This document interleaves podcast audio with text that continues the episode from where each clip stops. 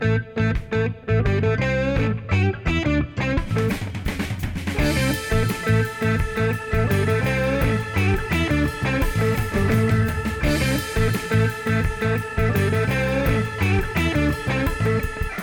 Hola, bienvenidos a un nuevo episodio de el podcast de El peor vendedor del mundo. Es un gusto estar otra vez con ustedes y el día de hoy vamos a tratar un tema muy interesante. En los capítulos anteriores hemos platicado sobre la diferencia entre asesor y vendedor. Hemos definido un poquito más de qué es lo que hace un buen asesor o cuáles son las características que identifican a un gran asesor profesional. Bueno, entonces durante este podcast te darás cuenta de que, bueno, no, no estoy aquí para enseñarte a vender, ¿ok? No es mi intención, mi intención en este momento no es enseñarte a vender, sino que simplemente escuches un poco de experiencia de cómo es este mundo de las ventas, que a veces nos puede dar mucho miedo o nos puede dar como eh, terror el perderle, el, el no tener ese ingreso seguro como podríamos tenerlo en un trabajo de oficina. Sin embargo, ventas es un mundo en donde puedes tener un ingreso muchísimo más alto, aquí quiero enseñarte a que te adaptes lo más rápido posible para que ese ingreso que estás buscando puedas obtenerlo mucho más fácil o puedas tener grandes herramientas para destacarte de las demás personas o de tu competencia o de tus compañeros dentro de tu, dentro de tu eh, área de trabajo. Y esto te va a ayudar a que pues los clientes te prefieran, y pues eh, lograr una lealtad o lograr una fidelidad por parte de los clientes. Mi nombre es Pablo Castillo, bienvenido al podcast de El peor vendedor del mundo. Iniciamos el episodio número 7.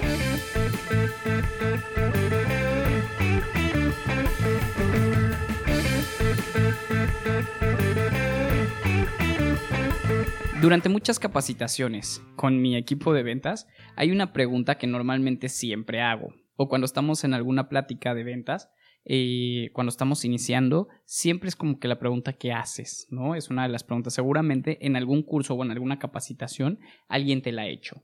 La pregunta es, ¿quién es el mejor asesor de ventas?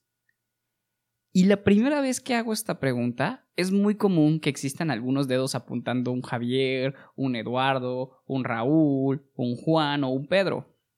¿No? Siempre hay alguien a quien apuntan. Cuando tú preguntas quién es el mejor asesor de ventas, siempre hay un, dedo apuntando a alguien más. Sin decir más, o sea, después de haber preguntado y que hayan apuntado, les vuelvo a preguntar. ¿Quién es el mejor asesor de ventas? Algunos asesores como que se quedan ya medio pensando, algunos medio reaccionan y con la pena o con un poquito, pero ya hay menos manos apuntándose a ese Juan, Pedro, Eduardo, Enrique, Javier, quien sea o quien ellos crean. Y entonces vamos, entramos a una tercera pregunta o una tercera vez que volvemos a preguntar. ¿Quién es el mejor asesor de ventas? Es ahí cuando la pregunta cobra un poco de sentido, ¿no? Y empezamos a pues existir los primeros o empiezan a salir los primeros que empiezan a decir, yo soy, yo soy el mejor asesor de ventas. Y es que es la realidad. Esa es la realidad. Así como nos pasa a unos que a veces estamos creyendo que otra persona es el mejor asesor de ventas, pues todos tenemos la misma oportunidad. Y lo primero que tenemos que hacer para lograr ser un asesor de ventas profesional es creer en nosotros mismos. Y dejar de pensar o dejar o quitarnos ese paradigma de que alguien es mejor que nosotros. ¿Qué es lo que los hace diferentes? O mejor dicho, ¿qué es lo que nos hace diferentes?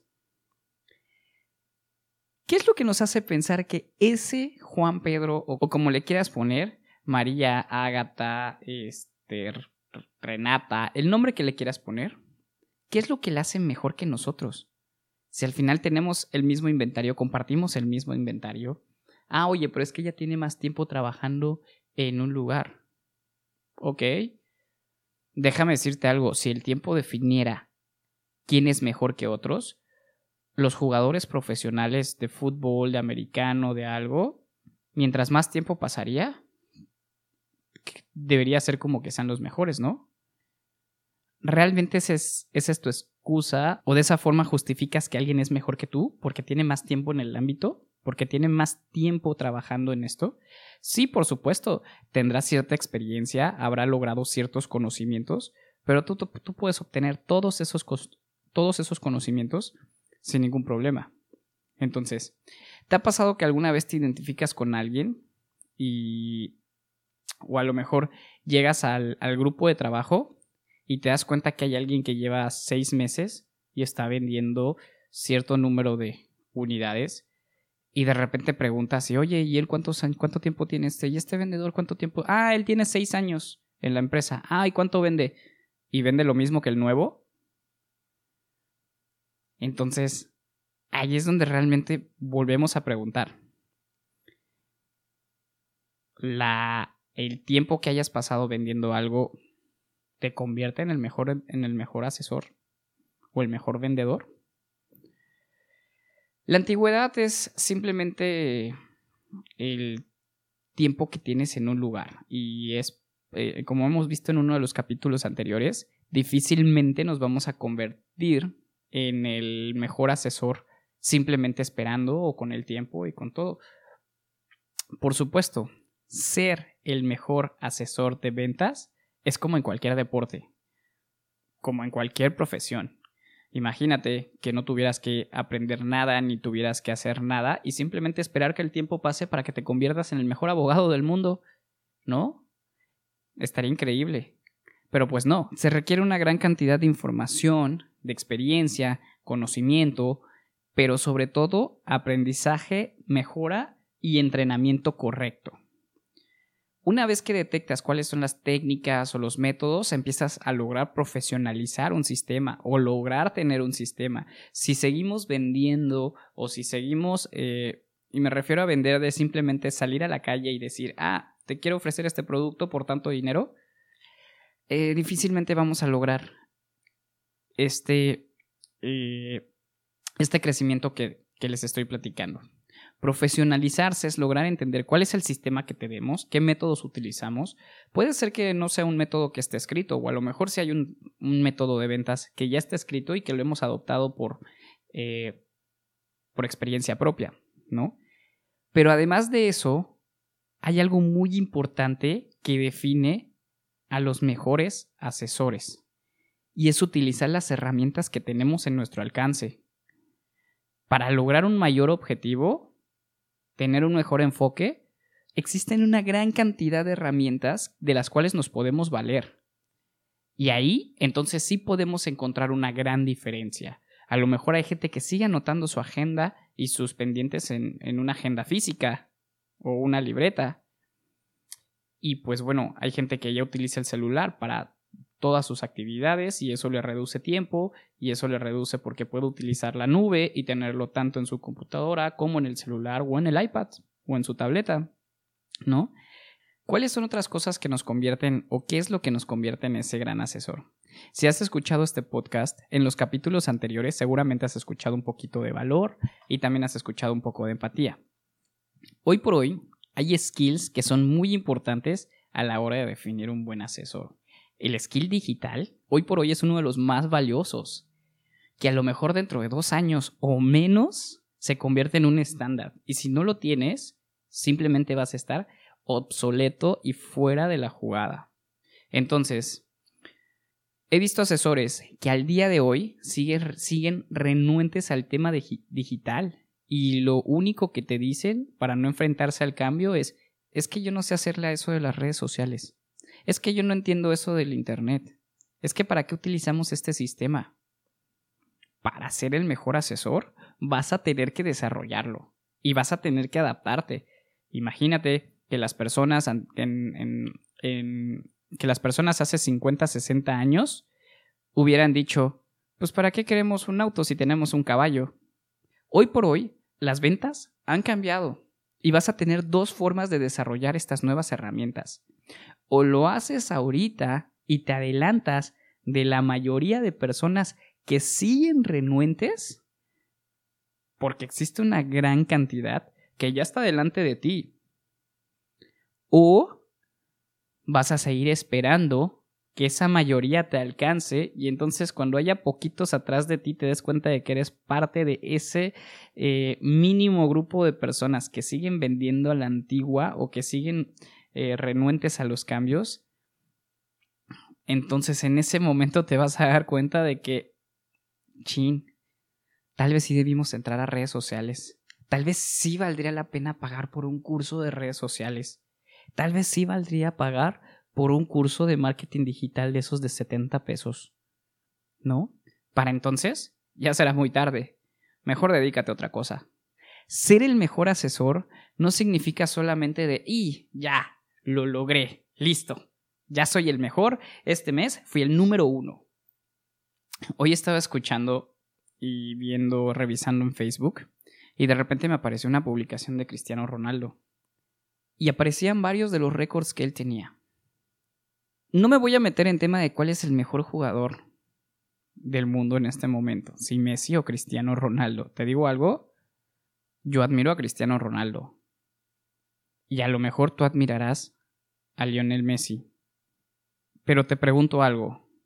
Si escoges a Messi o escoges a Cristiano Ronaldo o escoges al jugador que tú quieras, no importa. Te lo aseguro que Messi en el PSG se levanta muy temprano en la mañana, se pone su uniforme y se va a entrenar al campo. Y tiene sus sesiones de entrenamiento, y tiene sus sesiones de descanso, y tiene sus sesiones de buena alimentación, y tiene sus sesiones de recuperación. Adivina qué es lo que hace Cristiano Ronaldo. Exactamente lo mismo. Entonces no se trata solo de llegar hasta allá arriba, sino que tenemos que seguir entrenando, debemos seguir aprendiendo, eh, nos seguiremos equivocando, iremos perfeccionando, iremos equivocándonos menos. Y entonces sí, te pregunto, ¿quién es el mejor vendedor del mundo? El mejor jugador del mundo está entrenando todos los días. Se levanta temprano, tiene partidos cada fin de semana o a veces hasta dos por semana y todos los demás días se levanta a seguir entrenando. ¿Cuándo fue la última vez que revisaste un video referente a lo que quieras? ¿Cuándo fue la última vez que viste un TikTok y en lugar de estar viendo un TikTok challenge, te pusiste a ver cómo hacer eh, una agenda de medios o una agenda, un calendario digital para tus publicaciones? En TikTok te encuentras muchas de esas cosas cómo realizar una venta digital. Hay una gran cantidad de información y no solo hablo de TikTok, hay también en YouTube. Puedes entrar a Facebook. ¿Cuándo fue la última vez que entraste a un grupo de, de, capacitación online gratis en Facebook? La información está ahí, hay muchos lugares y esa herramienta es muy valiosa, no es la única irte a una cámara de comercio que dan cursos, irte con el gobierno donde están capacitando gente y ahorita se le están dando muy fuerte al tema digital. ¿Cuándo fue la última vez que tomaste un curso de Facebook Ads? Te los dan gratis. Google entras a su página y te da gratis los cursos, ¿no? Entonces, imagínate. Cristiano Ronaldo y Messi son los mejores del mundo y están entrenando todos los días. Cuando metieron su primer gol de tiro libre, te aseguro que no fue como que, claro, ya sé pegarle, ya metí mi gol. Gracias, coach, soy el mejor, me voy a descansar, nos vemos. Pero adivina qué, yo sigo escuchando gente que dice, pues ya logré mi objetivo. Ay, ¿y por qué me pones guardia? No, no, no, déjame descansar. Entonces, suena ridículo a veces cuando lo ves desde otra perspectiva. Cuando dices, no, no, no, el sábado no me pongas guardia. No quiero guardia. No, no, no, el viernes no quiero guardia y estás en ceros o llevas un mínimo de ventas, es lo mismo que decir, ¿sabes qué? No, no tengo ganas de ganar dinero. Gracias, pero yo no, no quiero ganar dinero. Esas oportunidades, nada, ¿para qué? Y después me dicen, pues es que el miércoles en la tarde nunca hay gente. Ah, no, bueno. ¿Tú crees que Messi y Cristiano Ronaldo meten el 100% de sus tiros libres que ejecutan? Pero mientras más entrenan, mayor es su porcentaje para que puedan lograrlo, ¿no crees? Ya para cerrar, te pregunto por una última vez. ¿Quién es el mejor asesor de ventas? Eres tú. Cuando decides valorar todo eso que tienes, todo eso que haces, potencializarlo, mejorarlo, y entonces sí, señor cliente, vengo a ofrecerle lo mejor de mí, lo mejor que tengo, lo mejor que he entrenado y lo mejor que he aprendido, porque está frente a usted el mejor asesor de ventas. Mi nombre es Pablo Castillo, bienvenido al podcast de El Peor Vendedor del Mundo.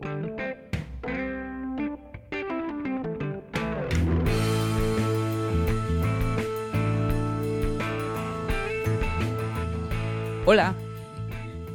Pues hoy vamos a hablar de algo que seguramente te das cuenta cuando vas a una agencia o cuando vas a comprar a una tienda. Eh, seguramente el vendedor te dirá o te hará una serie de preguntas. El día de hoy quiero explicarte la diferencia entre una pregunta abierta y una pregunta cerrada. La técnica de las preguntas abiertas y las preguntas cerradas pareciera que es demasiado normal o natural que alguien te pregunte. Sin embargo, aquí es donde te das cuenta de si un asesor sabe utilizar estas dos técnicas. ¿Ok? Cuando visites a un asesor, ¿ok? Te estará realizando una serie de preguntas que les llamamos preguntas de consulta. Y esto es muy importante porque tiene como objetivo definir qué es lo que estás buscando. Para nosotros, es simplemente darnos cuenta de si la persona tiene un proceso, tiene un método, una estructura o simplemente está vendiendo porque pues así como, como le llega la información, así simplemente está vendiendo. Yo le llamo estructura porque bueno, ya la estructura acomodas tanto técnicas como métodos y les vas poniendo una serie de pasos para que entonces sea mucho más fácil llevar la venta y lograr ese objetivo que es saber qué es lo que realmente necesitas y yo poderte dar unas opciones que puedan ajustarse a lo que tú estás buscando.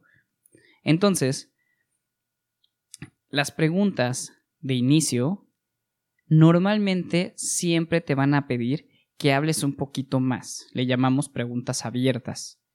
Esa diferencia nos ayuda porque entonces vamos viendo cuál es tu perfil, qué es lo que te gusta, qué no te gusta, sin cerrarte o sesgarte con una pregunta cerrada que yo podría, eh, digamos, es decirte una pregunta cerrada sería sesgarte antes de saber qué es lo que estás buscando, algo que a lo mejor yo estoy pensando que tú podrías querer sin haberte conocido antes.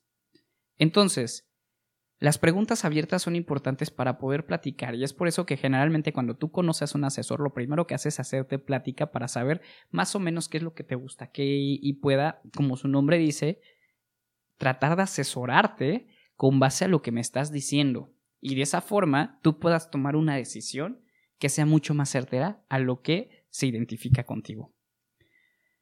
Si vamos, por ejemplo, a comprar una casa, ¿ok? A lo mejor estamos obsesionados con una casa grande, una piscina y un jardín gigante o un jardín cuando menos amplio. Entonces a la hora de, hacerte una pregunta, pues cuánto tiempo pasas en tu casa, más o menos qué es lo que tienes pensado en cierto tiempo, eh, ya pensaste si vas a invertir en mantenimiento de tu casa y cuánto vas a invertir, cuánto quieres pagar. Todo este tipo de preguntas generalmente las hacemos para poderte asesorar. Si yo tengo una casa con piscina o con jardín, a lo mejor la casa que tú me estás pidiendo que te gusta, que te encanta, es una casa muy grande, pero tu presupuesto o a lo mejor tu mantenimiento no lo tenías considerado. Y tener una piscina grande implica un gasto mayor. Tener un jardín grande implica un gasto mucho mayor. Una casa con más cuartos implica un gasto mayor. ¿Qué sucede con esto? Y no es que te diga, no, no lo compres o vete por algo más pequeño. Simplemente como asesor, te voy a decir que no vas a disfrutar tu casa, al contrario, te vas a convertir en un esclavo de tu casa. Y en lugar de, de disfrutar lo que la casa te puede ofrecer, ¿ok? Te estás convirtiendo en esclavo y estás trabajando para poder pagar todas esas cosas de tu casa. A lo mejor no lo tenías contemplado. Si ya lo tienes contemplado y está dentro de tu presupuesto y se puede, adelante. Pero es parte de mi trabajo poderte dar esa eh, esa asesoría y decirte, mira, de la casa que tú estás buscando tengo estas otras opciones. A lo mejor la piscina es un poco más pequeña, el jardín es un poquito más pequeño, pero tienes un espacio más amplio que podrías crecer en el futuro. Entonces, comenzar con un mantenimiento un poquito más bajo y después tú irlo ampliando te ayudará a que conforme vayas asentándote en tus gastos, puedas empezar a ver a futuro qué es lo que realmente o qué es lo que tú quisieras. A lo mejor la casa en lugar de tres pisos va a tener solamente dos. En lugar de cuatro cuartos va a tener solamente tres. Pero esa diferencia de ahorro o ese ahorro de diferencia que vas a tener te va a servir para primero asentarte. Si es la primera casa que vas a comprar, seguramente hay muchos gastos que no tienes contemplados. Y te va a ayudar a sentarte y decir, ok, ya lo tienes. Y poco a poco, conforme te vayas asentando y vayas teniendo el ingreso y vayas juntando, puedes ir creciendo la casa a tu gusto. A lo mejor lo que estoy diciendo es una barbaridad. No sé. Me encantaría escuchar o me encantaría que me dejes un comentario y me digas, oye Pablo, tu ejemplo de la casa está súper mal o está bien. Es algo que me encantaría escuchar de ti. Al menos, por ejemplo, en autos, podemos utilizar esta, esta primera asesoría. Oye, es que me gusta el auto más equipado y el más caro. A ver, ¿cuánto tienes más o menos o cuánto tienes para invertirle? Ah, no, pues quiero pagar 5 mil pesos. ¿Qué te parece con esa, con, esa, con esa mensualidad y con ese enganche que tienes planeado? Irnos una versión abajo. Tienes una mensualidad más cómoda y si en tres años, cuatro años, todo va viento en popa, todo va bien, lo tomamos y lo cambiamos ahora sí por la versión más equipada. Porque si agarramos la versión equipada y resulta que después ya no puedes pagarlo porque ya se te fue muy arriba la mensualidad o ya se te fue muy arriba el pago, lo que va a suceder es que entonces tu historial crediticio tal vez se vea manchado y en lugar de disfrutar un primer auto y después un segundo auto, por querer correr, ya te vas a quedar inclusive hasta sin auto. Este tipo de cosas son esa información que tratamos de, eh, a diferencia de un vendedor, un asesor te va a tratar de llevar para que puedas tomar la mejor decisión que a futuro, ¿ok? Pueda, pueda darte un mayor beneficio. Un vendedor generalmente está viendo a un cliente como si fuera dinero. No, sí, llévate el más caro porque es el que más me paga comisión. Llévate el más equipado porque es el que más me paga comisión. Y muchas veces por cinco pesos pierdes un cliente. Porque en el futuro, cuando le quieras volver a vender, probablemente ni siquiera o se metió a buró un problema de buró, o se metió una quita y ya no tiene dinero para volverte a comprar. Y por ese dinero, por esa desesperación, nos metemos en un problema. Una vez que ya definimos con las preguntas abiertas qué es lo que te gusta, cómo que tú nos hables un poquito de ti, entonces empezamos a definir o empezamos a encasillar un poquito más y empezamos a darte eh, preguntas de opción múltiple. Estas preguntas de opción múltiple tienen el único objetivo de ir centrando y no dejar abierto todo el abanico, sino que ir centrándote a ciertas opciones que después de todo lo que nos dijiste puede ser beneficioso para ti. No quiere decir que sean las últimas o que sean las únicas. Y si al final yo te cierro a tres opciones, que no puedas revisar las otras cuatro o cinco que hay. O preguntar si existe algo más. Por supuesto que no. Sin embargo, ya vamos a empezar a hablar un poquito más de eh, preguntas, en preguntas cerradas y estaremos buscando preguntas que nos ayuden a definir un poquito más ese proceso de compra. Y en preguntas cerradas estamos hablando ya de estás buscando un piso, dos pisos o tres pisos. ¿Ok? Ya yo te doy un poquito las opciones que con base a lo que tú me dijiste, yo te voy a dar las opciones sobre lo que cual, sobre lo cual vamos a ir yendo a identificarnos. Eso es la gran diferencia que existe cuando tú llegas a comprar entre una persona que realmente está buscando el mayor beneficio para ti o una persona que simplemente te quiere vender lo que tiene o simplemente te quiere vender lo máximo o simplemente ve cara de dinero o cara de cajero a un cliente. Lo cual muchas veces simplemente te puede dar un resultado a corto plazo, pero las ventas han cambiado. Y a partir de hoy las ventas se tratan un poquito más de relación y de empatía. Y esa empatía que a nadie le gustaría que le, que le engañen o esa empatía que a nadie le gustaría que después de hacer una, una compra o realizar una compra, después te des cuenta y digas, ah, ¿por qué compré esto? Eso es algo que no debería de suceder. Entonces, nuestro objetivo como asesores es que tú compres, claro, por supuesto. Nosotros vamos a hacer todo lo posible para trabajar con lo que tú tienes, para lo que tú puedas lograr, para que tú tengas ese sueño y logres ese sueño, ya sea comprando vacaciones, auto, eh, terreno, una casa, lo que sea. Nuestro objetivo, y créeme, vivimos de las comisiones. Nuestro objetivo, más que venderte, es asesorarte para obtener el mayor beneficio de lo que estás adquiriendo.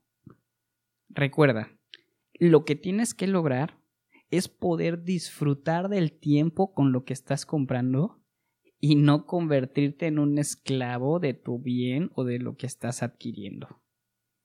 Mi nombre es Pablo Castillo, bienvenido al podcast de El peor vendedor del mundo.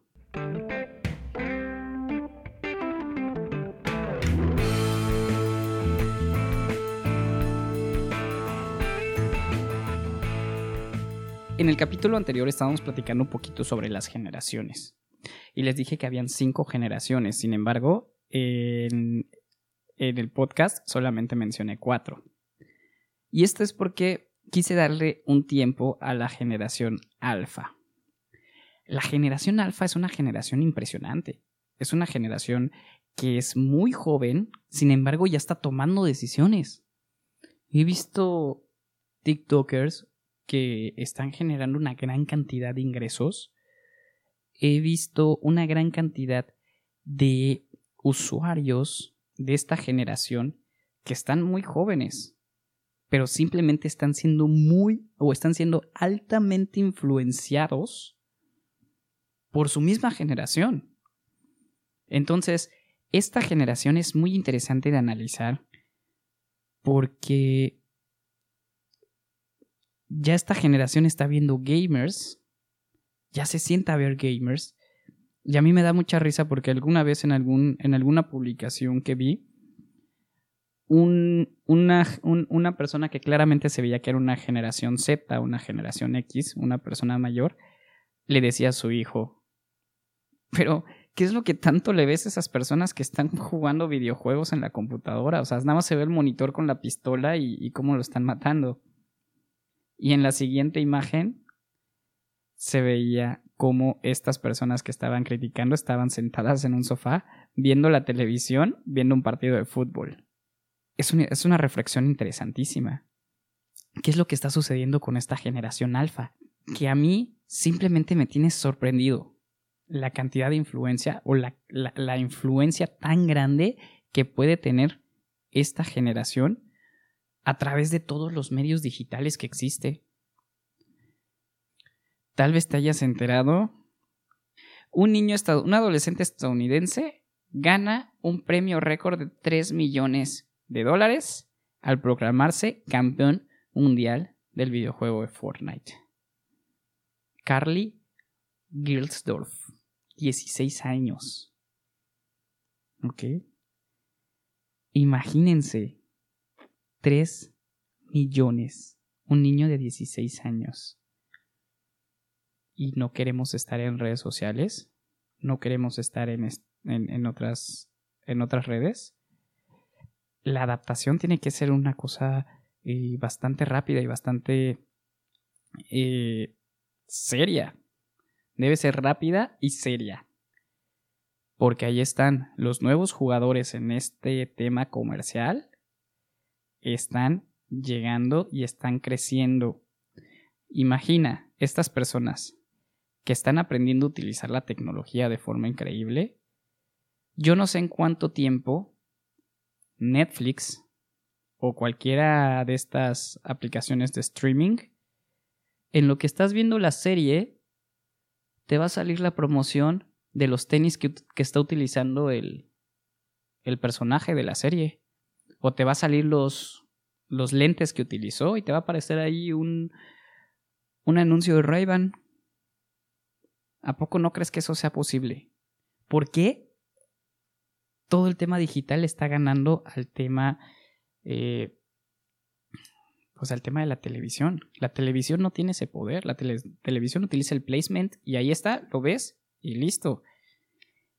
Con plataformas digitales, lo que puedes hacer es generar el placement y además darle clic. Soy una empresa que vende gorras. Oye, la gorra que utiliza tu personaje, te voy a pagar, pero pones mi anuncio ahí. Y quiero que la gente, cuando esté viendo el programa, pueda darle clic y pueda ver el precio de la, del artículo. ¿Te das cuenta de la cantidad o las posibilidades que tienes, independientemente de si estás en autos, vendes casas, vendes pulseras, vendes lo que sea? Esto es un tema de creatividad. La persona que sea más creativa logrará generar un poquito más. Y lo primero que tienes que hacer es generar esta empatía con las personas que están ahí. Utilizar las herramientas y generar y lograr la confianza de que cuando te vean sepan de qué estás, qué es lo que quieren.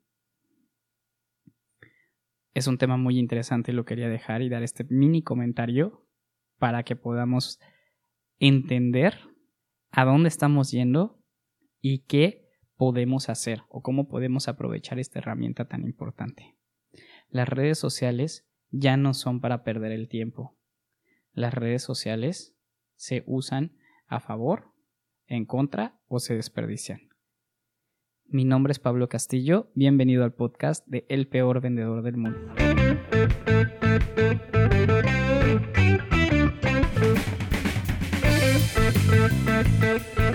Déjame saber cuál es tu opinión de estos temas que tocamos el día de hoy y sobre todo si tienes alguna duda, algún comentario o cualquier información extra que te gustaría que extendiéramos un poquito más, escríbeme en mis redes sociales, Instagram, Facebook, YouTube, estoy como el peor vendedor del mundo. Nos vemos en la próxima y gracias por tu sintonía.